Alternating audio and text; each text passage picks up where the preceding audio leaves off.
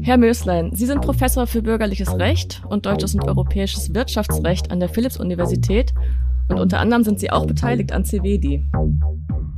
Letztlich macht das dann gar keinen so großen Unterschied mehr, ob der Mitarbeiter bei der BaFin diesen Bescheid ausdruckt, der aber im Wesentlichen auf einer KI-Vorbereitung beruht, oder ob die KI selbst diese Entscheidung ähm, fällt. Es ist jedenfalls so, dass sie eine wesentliche Rolle bei der Entscheidungsfindung spielt. Ist KI da eine Gefahr für die Überwachbarkeit, also die, die, gute Überwachbarkeit, die Kontrolle, die, ähm, die Leitplanken für die Finanzwirtschaft? Ich denke, jede technologische Innovation lässt sich bewältigen, aber ob die Bewältigungsmechanismen schnell genug sind, um mit dem Fortschritt mithalten zu können, diese Dynamik ist, glaube ich, zumindest die Herausforderung, vor der wir entscheidend stehen.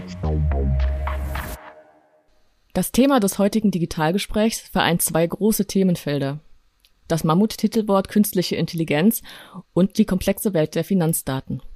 Nicht viele Menschen können sich unter dieser Kombination etwas Konkretes vorstellen oder wissen, wo sie im Alltag damit in Berührung kommen, aber man ahnt doch auch als Laie, dass sich dort, wo KI und Finanzdaten direkt zusammentreffen, gerade einiges tun muss. Im Digitalgespräch wollen wir darum heute darüber reden, was sich hinter diesem Thema verbirgt.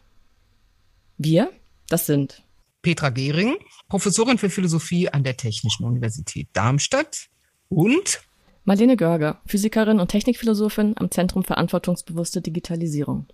Wir sind beide jetzt jeweils hier im Homeoffice und sprechen per Videokonferenz miteinander. Und wir sind natürlich nicht allein, denn wir haben wie immer beim Digitalgespräch einen Experten zu Gast. Aus Marburg schaut uns aus dem Laptop Professor Dr. Florian Möslein an. Herzlich willkommen, Herr Möslein. Schön, dass ich da sein darf. Hallo. Ja. Herr Möslein, Sie sind Professor für bürgerliches Recht und deutsches und europäisches Wirtschaftsrecht an der Philipps-Universität und unter anderem sind Sie auch beteiligt an CVEDI. Wir sind also sozusagen heute im digitalen Selbstgespräch. Und Sie forschen als Jurist und Finanzexperte zu Innovation und Digitalisierung. Dabei gehören zu Ihren Themen soziale Verantwortung und Nachhaltigkeit sowie etwas, das sich Regelsetzungslehre nennt. Das ist deswegen so spannend für uns, weil sich ja gerade überall brennende Fragen danach auftun, welche Regeln und Gesetze im digitalen gelten bzw. gelten sollen und auch ganz neue Formen und Regulierungen entstehen, die dann natürlich auch den Finanzsektor betreffen und betreffen werden. Darauf kommen wir heute für den Bereich der künstlichen Intelligenz zu sprechen. Aber vorher sollten wir ganz am Anfang beginnen, wenn wir im Zusammenhang mit künstlicher Intelligenz von Finanzdaten sprechen, was für Daten sind denn dann überhaupt gemeint? Das sind eine ganze Menge ganz unterschiedlicher Daten gemeint. Der Finanzmarkt zeichnet sich dadurch aus, dass er zu einem ganz großen Teil aus Daten besteht. Daten über unser Konto, Daten über unsere Kreditfähigkeit, unsere Kreditwürdigkeit, aber auch Daten, die etwa aus dem Finanzmarkt kommen, wie sich Aktien entwickeln, wie sich äh, Kurse entwickeln, wie sich Märkte entwickeln. Es geht also sowohl um personenbezogene Daten, die mich und mein Konto betreffen, als auch um abstraktere Daten, die Unternehmen, die Märkte, die allgemein wirtschaftliche Entwicklungen betreffen. Und letztlich basiert der Finanzmarkt auf solchen Daten schon seit jeher. Das ist kein Phänomen der Digitalisierung, sondern es geht seit Jahrtausenden darum, dass man sich mit künftigen Entwicklungen auseinandersetzt und versucht, sich dagegen abzusichern, dass etwa Devisenkurse sich ändern, dass bestimmte Märkte sich ändern, dass man ähm, auch in einem halben Jahr noch Getreide, Weizen äh, oder sonstige Rohstoffe zu bestimmten Preisen einkaufen kann und nicht mit höheren Kursen kalkulieren muss.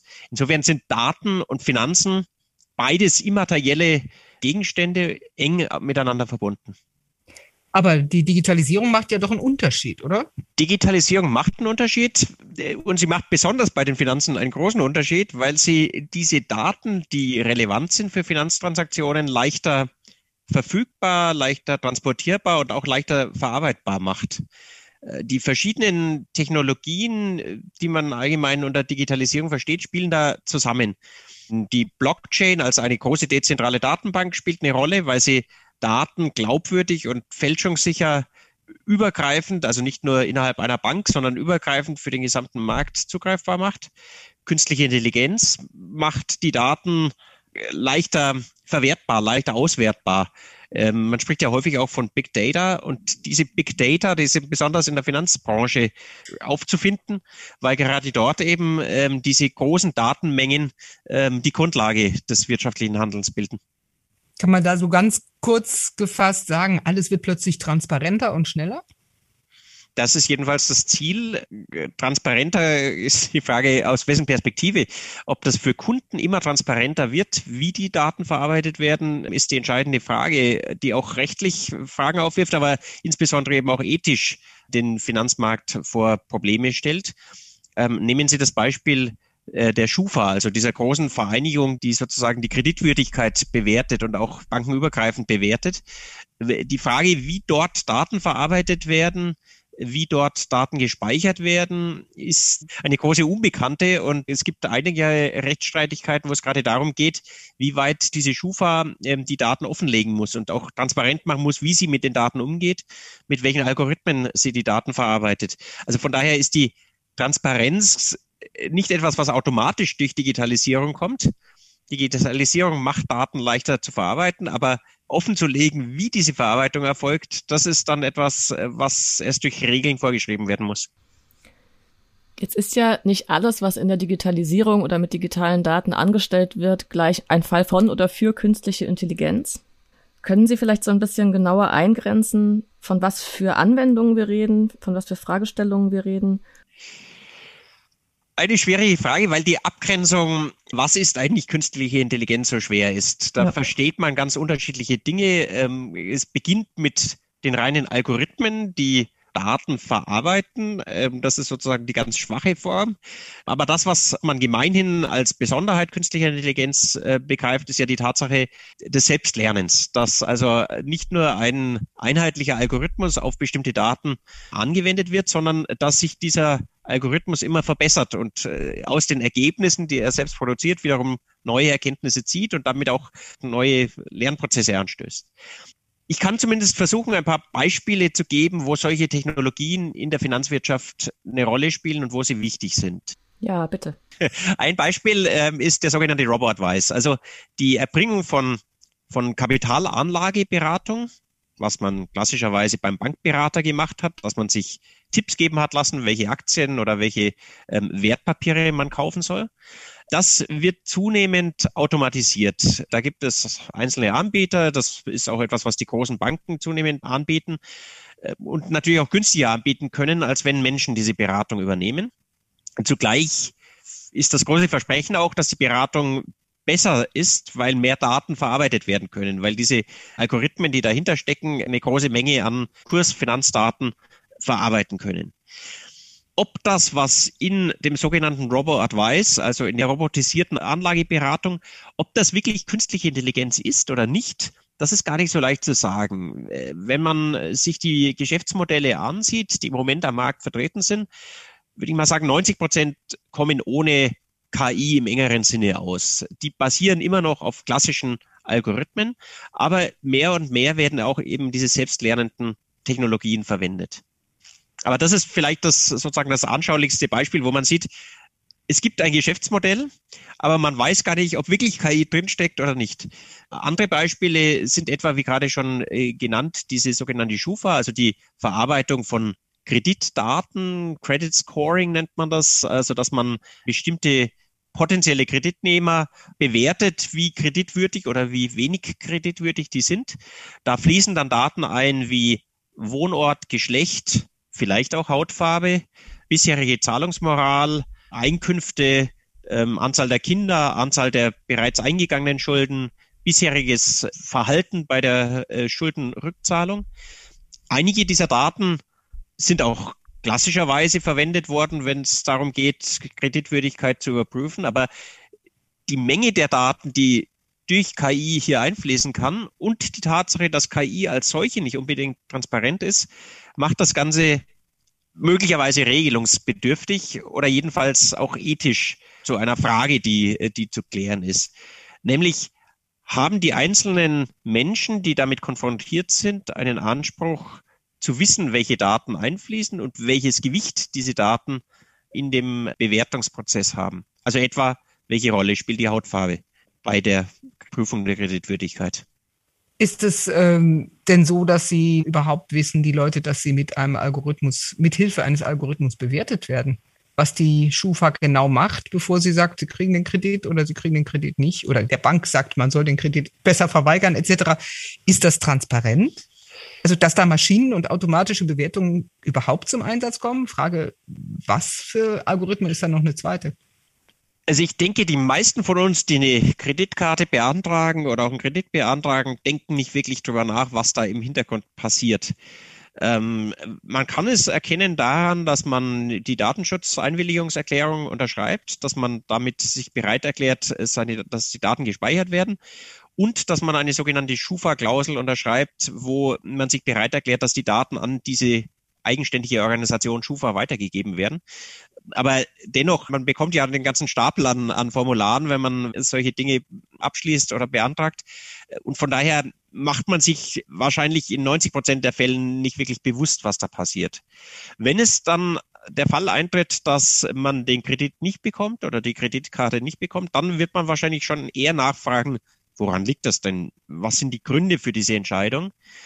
Hm, dann bekommt man wahrscheinlich gesagt, naja, die Schufa hat eine negative Auskunft gegeben.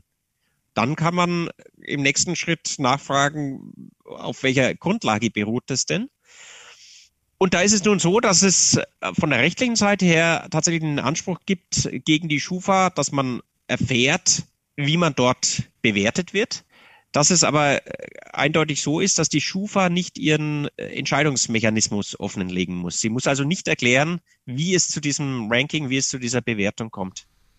Kann sie das denn überhaupt noch, wenn wir jetzt sagen, es kommt maschinelles Lernen zum Einsatz? Das sind auch Algorithmen, die dann mit großen Datenmengen trainiert werden, möglicherweise dann eigene Strategien entwickeln, wo am Ende tatsächlich dann einfach nur der Bescheid rauskommt und jetzt gar nicht klar ist, welche Daten sind da in welcher Gewichtung eingeflossen.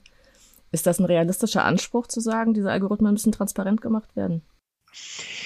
Also es gibt eine Gerichtsentscheidung zu der Schufa und äh, damals hat das Gericht eben gesagt, die Schufa muss diesen Algorithmus nicht offenlegen. Das war allerdings noch zu einer Zeit, wo vermutlich KI in diesem unvorhersehbaren Sinne, in diesem selbstlernenden Sinne noch nicht zum Einsatz gekommen ist.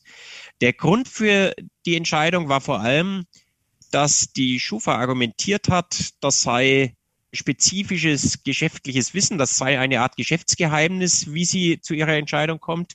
Und das dürfe sie deswegen oder müsse sie nicht offenlegen, damit das nicht andere konkurrierende Unternehmen nutzen können. Nun, wie gesagt, die Entscheidung ist ergangen in einer Welt, wo die Algorithmen offengelegt hätten werden können, weil sie noch rein deterministisch funktioniert haben. Wie das rechtlich aussehen würde ähm, in einer KI-Welt, ist schwer zu sagen, aber richtig ist jedenfalls der Punkt, dadurch, dass KI selbst lernt, ist die Vorhersehbarkeit deutlich reduziert und damit auch die Möglichkeit der Offenlegung. Das ist genau das Schlagwort Black Box, das in diesem Zusammenhang immer wieder genannt wird. Also die Behauptung, dass Entscheidungen von KI naturgemäß schwer offenzulegen sind oder nicht offenzulegen sind, weil die KI selbst entscheidet. Das Ganze ist also eher so ein Zauberkasten, in dem etwas passiert, was keiner von uns nachvollziehen kann. Ob das stimmt oder die Schutzbehauptung ist, das ist dann wiederum eine andere Frage. Wenn ich mir ähm, das so vorstelle, wird so ein System, bleiben wir jetzt mal beim Beispiel Schufa, vermutlich auch die Frage, ob schon mal ein Kredit verweigert wurde, als ein Datum nutzen, also die Antwort auf die Frage, als ein Datum, das wiederum Eingang findet in solche Kreditbewertungen. Das ist natürlich auch ein interessanter Punkt. Ein lernendes System, das die Ergebnisse seines eigenen Lernens dann wiederum als Ausgangsdatum nimmt, bestätigt sich ja ein Stück weit selbst. Also nehmen wir jetzt mal an, Beispiel das Geschlecht spielt eine Rolle bei der Frage der Kreditwürdigkeit und dann reagiert das System so, dass es, ich weiß jetzt gar nicht, welches Geschlecht vielleicht kreditwürdiger ist, also dem, dem Geschlecht, das kreditwürdiger scheint, auch mehr Kredite zubilligt, also eine bessere Kreditfähigkeit oder Würdigkeit, dann verschlechtern sich die Eingangsdaten für das andere Geschlecht. Äh, sofern die Maschine selbst ja quasi sich bestätigt mit diesem Befund.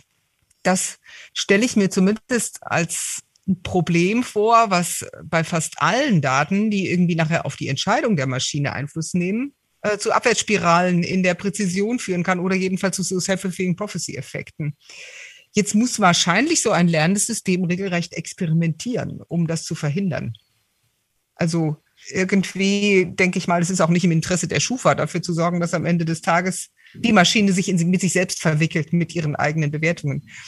Das heißt, worauf ich jetzt hinaus will mit meiner Frage ist, wird dann da nicht eigentlich auch im Unternehmen quasi geforscht? Und ist das dann noch das normale Geschäft, für das man die Daten überhaupt verwenden darf? Muss man dann nicht sagen, ist doch ein ganz anderer Zweck? Dem hat man doch nie zugestimmt.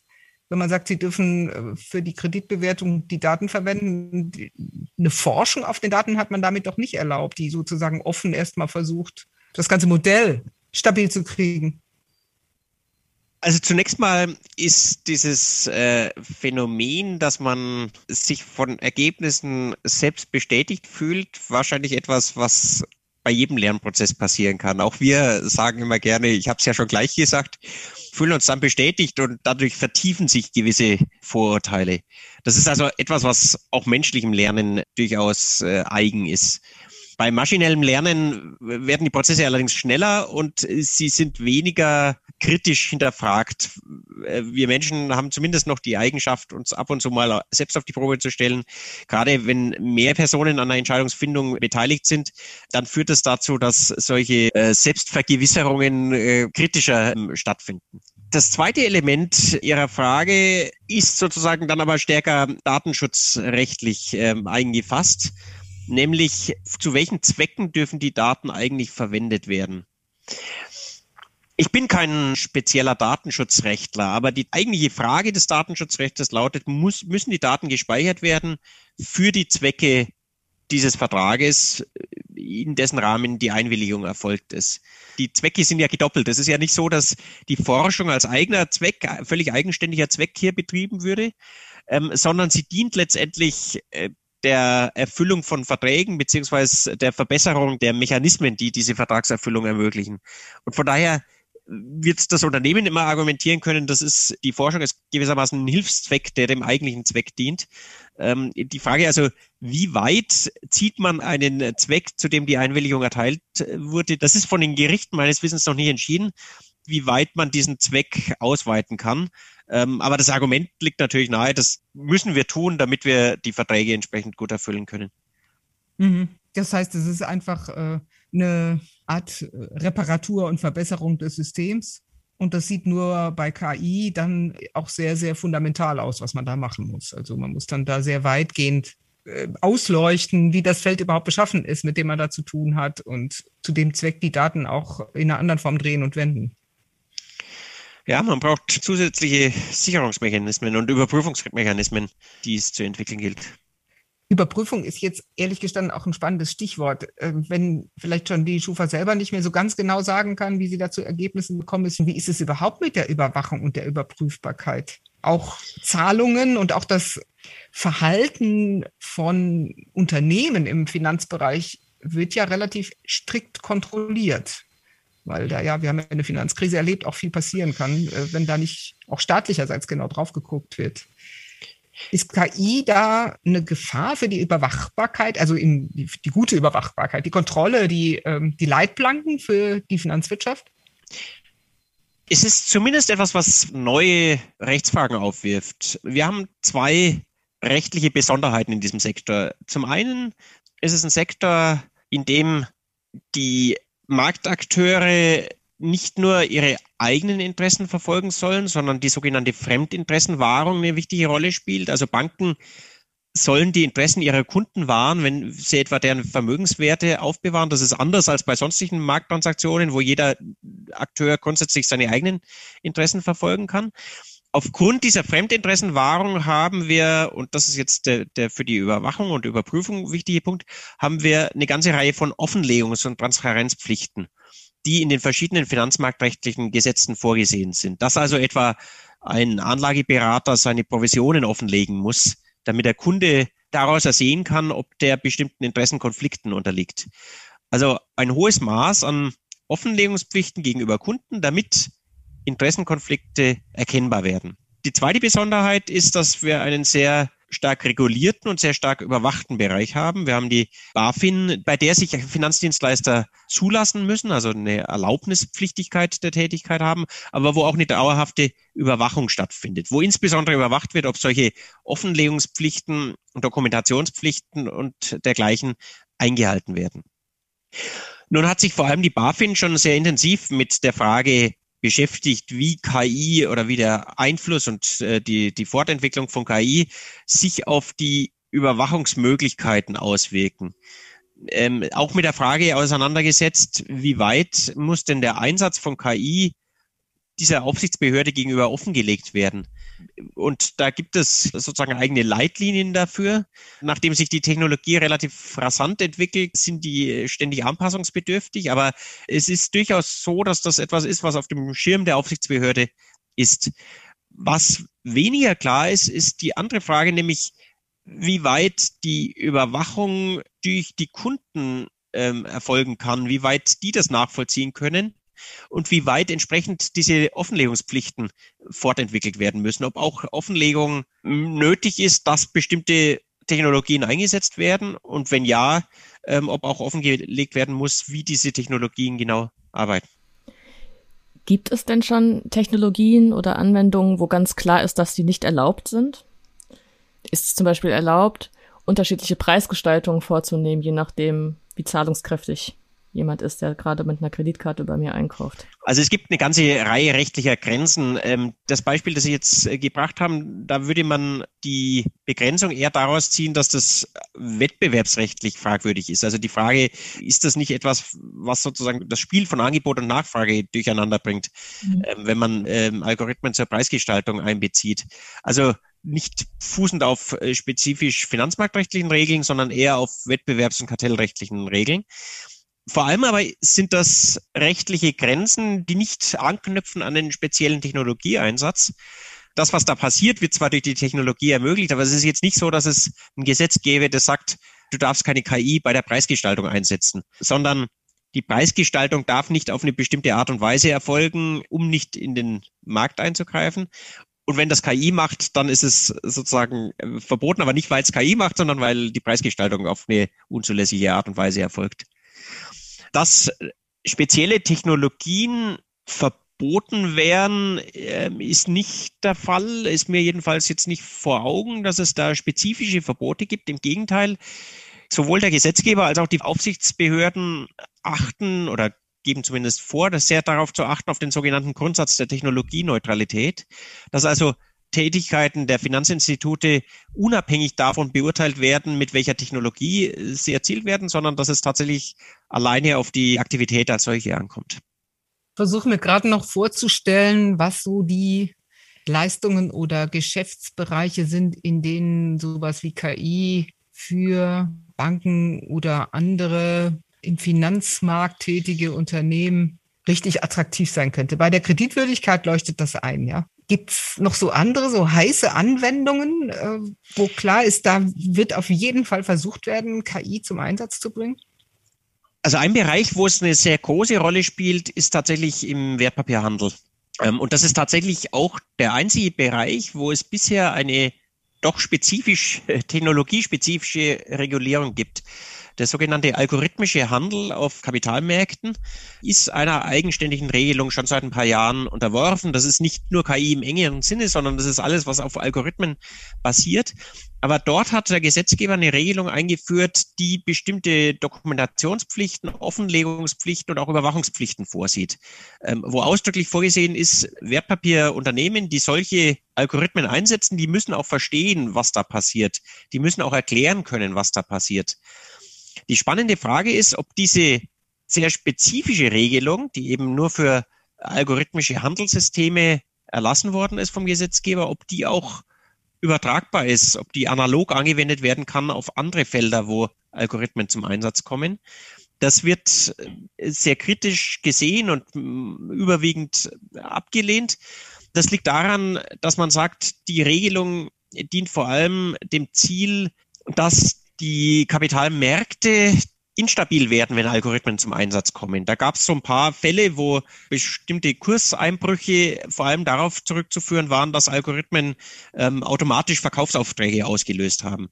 Und der Gesetzgeber wollte offenbar die Stabilität der Kapitalmärkte sichern, der Wertpapiermärkte sichern, indem er diese Regelung eingeführt hat. Und er wollte nicht so sehr die Nutzer oder diejenigen, die mit dem Einsatz von Algorithmen konfrontiert sind, damit schützen.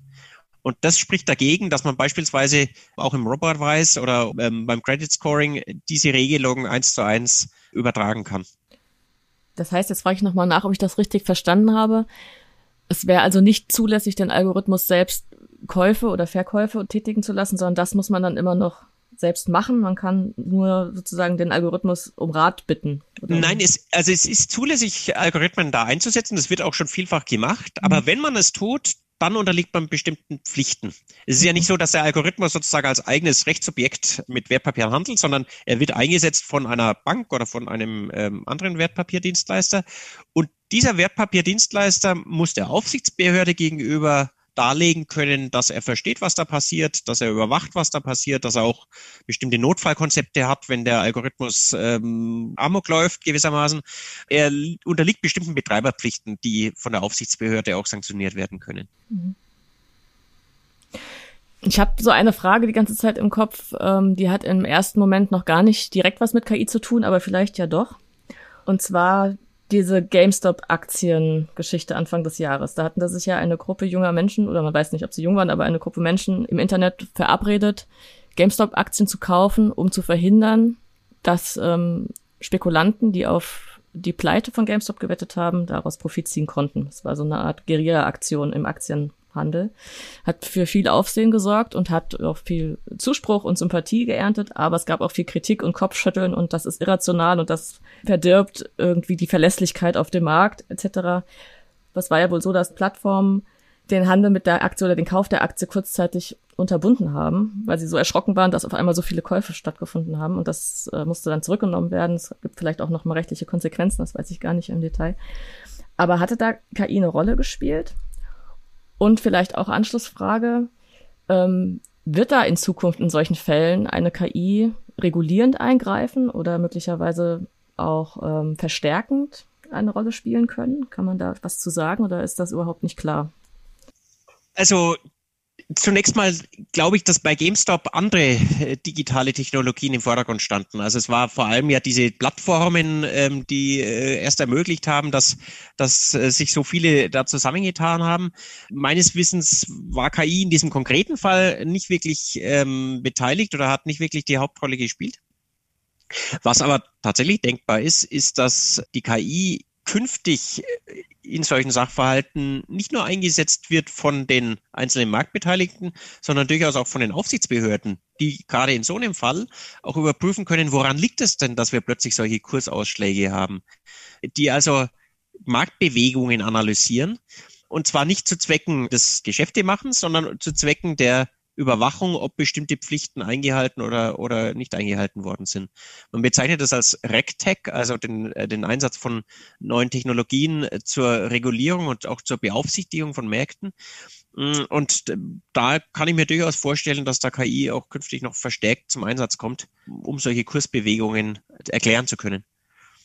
Nur erklären oder dann auch eingreifen?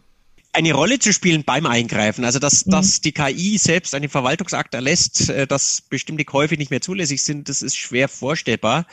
Es ist aber ähnlich wie auch bei privaten Akteuren, dass KI bei der Entscheidungsvorbereitung jedenfalls eine Rolle spielen kann. Also dass sie die Datengrundlage liefert, die eine bestimmte Entscheidung der Aufsichtsbehörde nahelegt.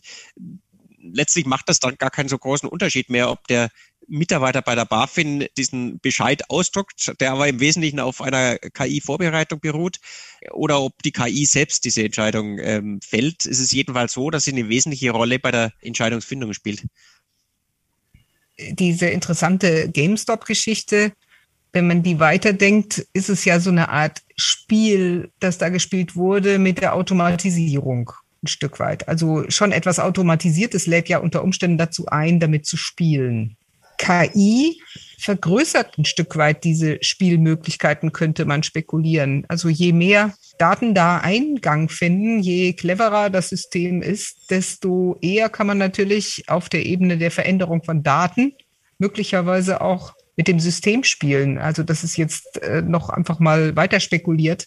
In diesem Aktienbereich ist es vielleicht besonders naheliegend, aber es wäre theoretisch sogar bei der äh, Kreditwürdigkeit zu überlegen. Also in dem Moment, wo sehr viele, vielleicht sogar Verhaltensdaten, Zahlungsdaten, wie auch immer, eingehen in solche maschinellen Kalküle.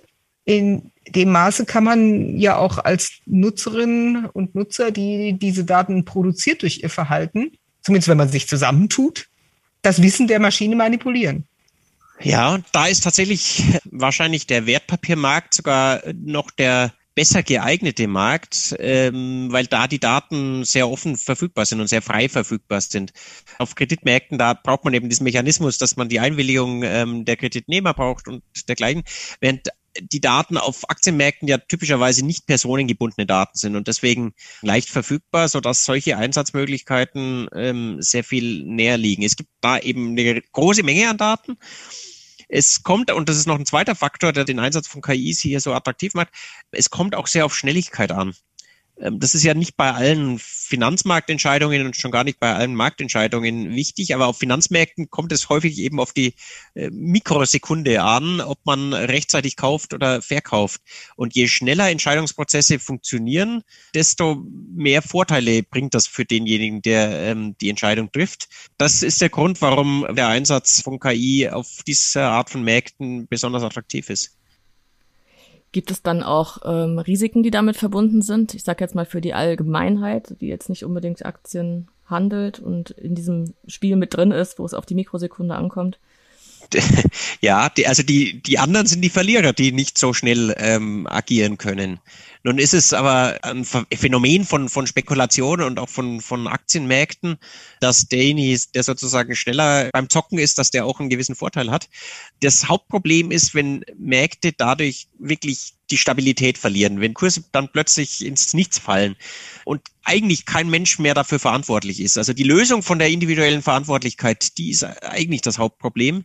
Und der Ausdruck dieses Problems ist dann tatsächlich die Instabilität genau das war der Grund, warum der Gesetzgeber diesen vorhin genannten ähm, Regelung zum algorithmischen Handel erlassen hat. Irgendwas, wo Sie sich wirklich Sorgen machen, was den Bereich der Finanzwirtschaft angeht, wenn die neuen Technologien aus den Kinderschuhen raus sind, also die, die lernenden Systeme? Also Innovation auf Finanzmärkten ist etwas, was es auch schon seit tausenden von Jahren gibt. Ähm, auch Digitalisierung auf Finanzmärkten ist kein völlig neues Phänomen. Der Geldautomat äh, war gewissermaßen der erste Schritt. Die Sorge, die ich habe, ist vor allem oder hängt vor allem damit zusammen mit der Dynamik. Die Frage ist nämlich, ob die Akteure und auch die Gesetzgeber und Aufsichtsbehörden schnell genug lernen, um mit den technischen Entwicklungen Schritt halten zu können ich denke, jede technologische Innovation lässt sich bewältigen, aber ob die Bewältigungsmechanismen schnell genug sind, um mit dem Fortschritt mithalten zu können, diese Dynamik ist, glaube ich, zumindest die Herausforderung, vor der wir entscheidend stehen. Es macht mir jetzt keine schlaflosen Nächte, aber es ist jedenfalls etwas, was sich immer mehr beschleunigt und äh, wo die Frage wirklich ist, kann da das Recht, kann da die Aufsichtsbehörde, äh, kann da auch die Gesellschaft und können auch die Beteiligten ähm, schnell genug reagieren. Wenn Finanzmärkte instabil werden, dann heißt das ja nicht nur, dass meine Aktienportfolios nicht, sich nicht mehr so verhalten, wie ich das am Anfang mal dachte, sondern das kann ja dann auch ganz konkrete Auswirkungen haben auf den Wert eines Unternehmens, auf Geschäfte, auf äh, Preise von Dingen, die ich kaufe. Ist das im Grunde das große Risiko, das dann dahinter steht? Also das Stichwort der, der Marktstabilität, das ist eines, das jetzt nicht primär mit Digitalisierung zu tun hat, sondern das eigentlich seit der globalen Finanzkrise äh, etwas ist, was im Finanzmarkt eine riesengroße Rolle spielt. Und das hängt damit zusammen, dass man erkannt hat, dass es da häufig so einen Dominoeffekt gibt, dass es eine kleine Ursache gibt und dann sehr schnell eine Ansteckungsgefahr erfolgt. Wenn eine kleine Bank insolvent wird, dann äh, schlägt es sehr schnell über, dann geht Vertrauen verloren auf Märkten. Ähm, dann haben beispielsweise auch Sparer nicht mehr das Vertrauen in das Bankensystem insgesamt, ziehen ihre Gelder ab und das beschleunigt wiederum, dass die Banken insolvent werden. Ähm, also diese Spirale, die man eben vor allem im Zusammenhang mit äh, Sparern und Banken beobachtet hat, die ist aber auch auf Finanzmärkten zu beobachten, dass man eben so eine Ansteckungsgefahr hat, die die Märkte sehr schnell instabil macht und damit nicht mehr nur die einzelnen Individuen betrifft, ähm, sondern dazu führt, dass das Vertrauen in die Funktionsfähigkeit dieser Märkte nachhaltig erschüttert ist, dass Menschen nicht mehr bereit sind, ihr Geld anzulegen, dass Menschen nicht mehr bereit sind, ihr Geld zur Bank zu bringen und damit letztlich der Finanzmarkt, der ja kritische Infrastruktur im, in dem Sinne ist, dass die Wirtschaft letztlich nicht ohne ihn funktionieren kann, ähm, dass der zusammenbricht. Und das ist die Sorge, die dahinter steht und die wahrscheinlich durch Digitalisierung, durch Einsatz von KI nochmal verschärft wird, weil der Dominoeffekt damit noch schneller äh, zu gehen droht. Noch schneller zu gehen droht und auch schwieriger zu verstehen und zu begleiten ist. Jetzt habe ich auch noch eine kleine Frage. es ist eine Beobachtung. Es wird KI schon eingesetzt, beispielsweise vielleicht bei der Schufa, aber sicher auch hier und da im Anlagebereich und im Beratungsbereich ja auch. Soweit ich das mitbekomme, wird aber nicht damit geworben. Also es wird nicht als besonders tolles, zukunftsfähiges Merkmal irgendeiner Finanzdienstleistung hervorgehoben, dass sie auch noch äh, KI-basiert ist oder so, sondern es hat so eine gewisse Ambivalenz. Hat das was mit dem Vertrauensthema zu tun, dass die Verwender noch nicht so recht wissen, ob das Vertrauen stärkt oder Vertrauen untergräbt, wenn da intelligente automatische Systeme im Spiel sind? Das ist eine gute Frage. Ist primär eine, eine psychologische und auch eine, eine Marketingfrage, für die ich wahrscheinlich der Falsche bin, um sie zu beantworten. Wahrscheinlich ist der Begriff KI als solcher ambivalent und wir wissen selber nicht so richtig, ob wir das eher, eher positiv oder eher negativ äh, finden. Womit allerdings tatsächlich geworben wird, ist mit äh, dem Begriff Robo Robo-Trading, Robo-Advice. Und da würde ich jetzt sagen, äh, ein Roboter ist jetzt nicht per se vertrauenswürdiger als der Begriff KI. Mm, von daher äh, bin ich mir jetzt nicht ganz sicher, woran das liegt, dass das nicht als Marketingargument genutzt wird. Vielleicht liegt es auch daran, dass tatsächlich noch keine echte KI zum Einsatz kommt. Vielleicht liegt es auch daran, dass der Begriff jetzt nichts ist, was man unbedingt mit Anlageberatung assoziieren würde. Aber wie gesagt, ähm, Roboter würde ich mein Geld jetzt auch nicht, äh, nicht per se so leicht anvertrauen, aber der Begriff hat sich eingebürgert.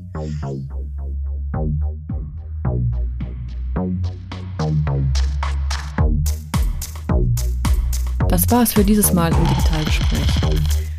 Vielen Dank Florian Möslein für den spannenden Austausch und das interessante Gespräch. Und danke auch Ludger Fittgau für die Beratung und die technische Unterstützung. Ihnen, liebe Zuhörerinnen und Zuhörer, danken wir dafür, dass Sie wieder eingeschaltet und zugehört haben und freuen uns, wenn Sie in zwei Wochen wieder dabei sind. In der nächsten Folge des Digitalgesprächs, dem Podcast von CVEDI, dem Zentrum Verantwortungsbewusste Digitalisierung.